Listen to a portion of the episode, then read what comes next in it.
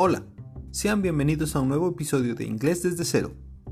En el episodio anterior se explicó cómo hacer afirmaciones en presente simple con algunos pronombres, exceptuando a he, she e it. Y esto fue porque existe una pequeña variación cuando afirmamos en presente usando estos pronombres, la cual les explicaré a continuación.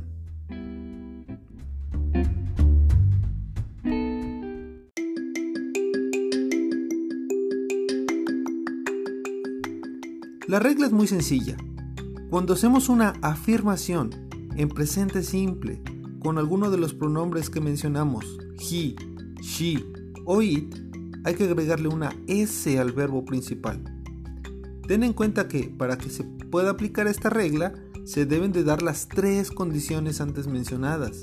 Es decir, no aplica para negaciones o preguntas, ni funciona con pasado, futuro, tiempos progresivos, etc. Y tampoco si la usas con algún otro pronombre, por ejemplo con I, you, we o they.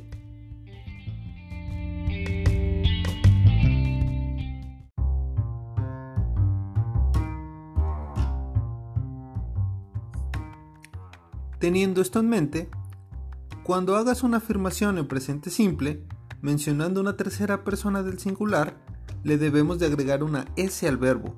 Por ejemplo, para conjugar el verbo cook, que quiere decir cocinar, yo diría I cook, yo cocino, pero he cooks, él cocina. O el verbo read, que quiere decir leer, sería así, we read, nosotros leemos, she reads, ella lee.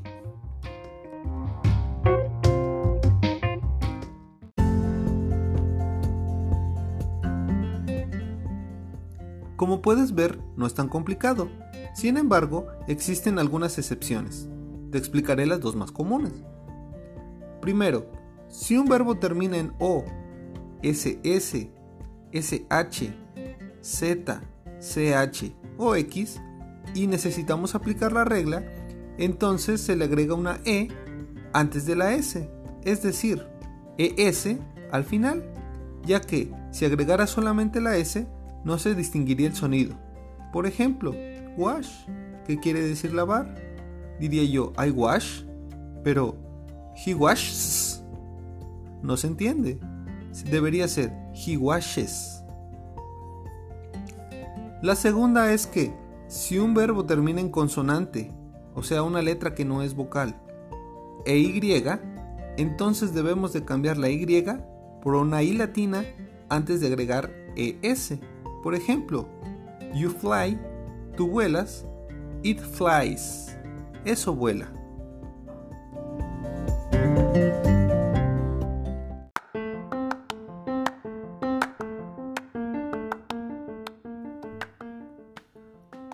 A los verbos que no cumplen con la primera o segunda condición, simplemente se les agrega una S al final del verbo.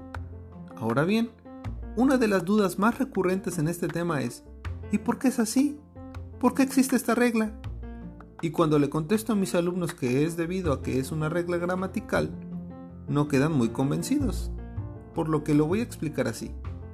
¿Por qué en español una R al principio de una palabra suena fuerte? Por ejemplo, rojo pero si la pongo en medio, suena débil, por ejemplo en caro. Y si necesito que suene fuerte, la pongo doble, como en carro.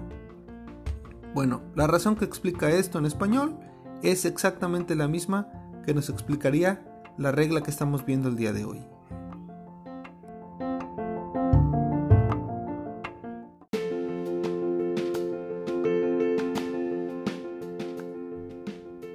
Después de esta breve explicación, Vamos a los ejercicios. En esta ocasión te presentaré unas oraciones a las cuales les falta un verbo. Lo primero que escucharás es el número del ejercicio. Después, el verbo que vamos a utilizar. Posteriormente, la oración, a la cual le falta el verbo. En este punto, trata de determinar cómo debería ir este verbo, es decir, si aplica la regla o no, y siendo el caso, de qué forma. Finalmente, escucharás cómo debería de ser. ¿Estás listo? Comenzamos. Number 1. Fish. He. A salmon in the river.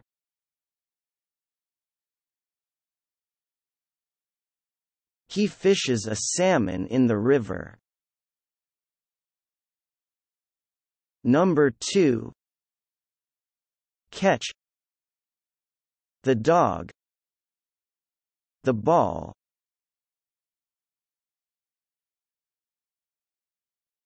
The dog catches the ball. Number 3. Fix. They. The car.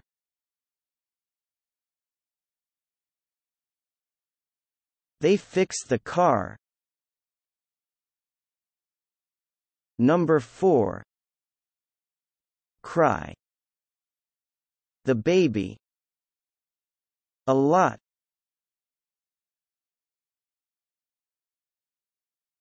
The baby cries a lot. Number 5. Do. She. Her homework.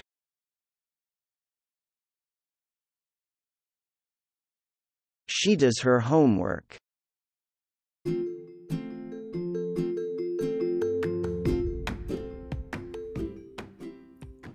Espero que te haya ido fenomenal con este ejercicio.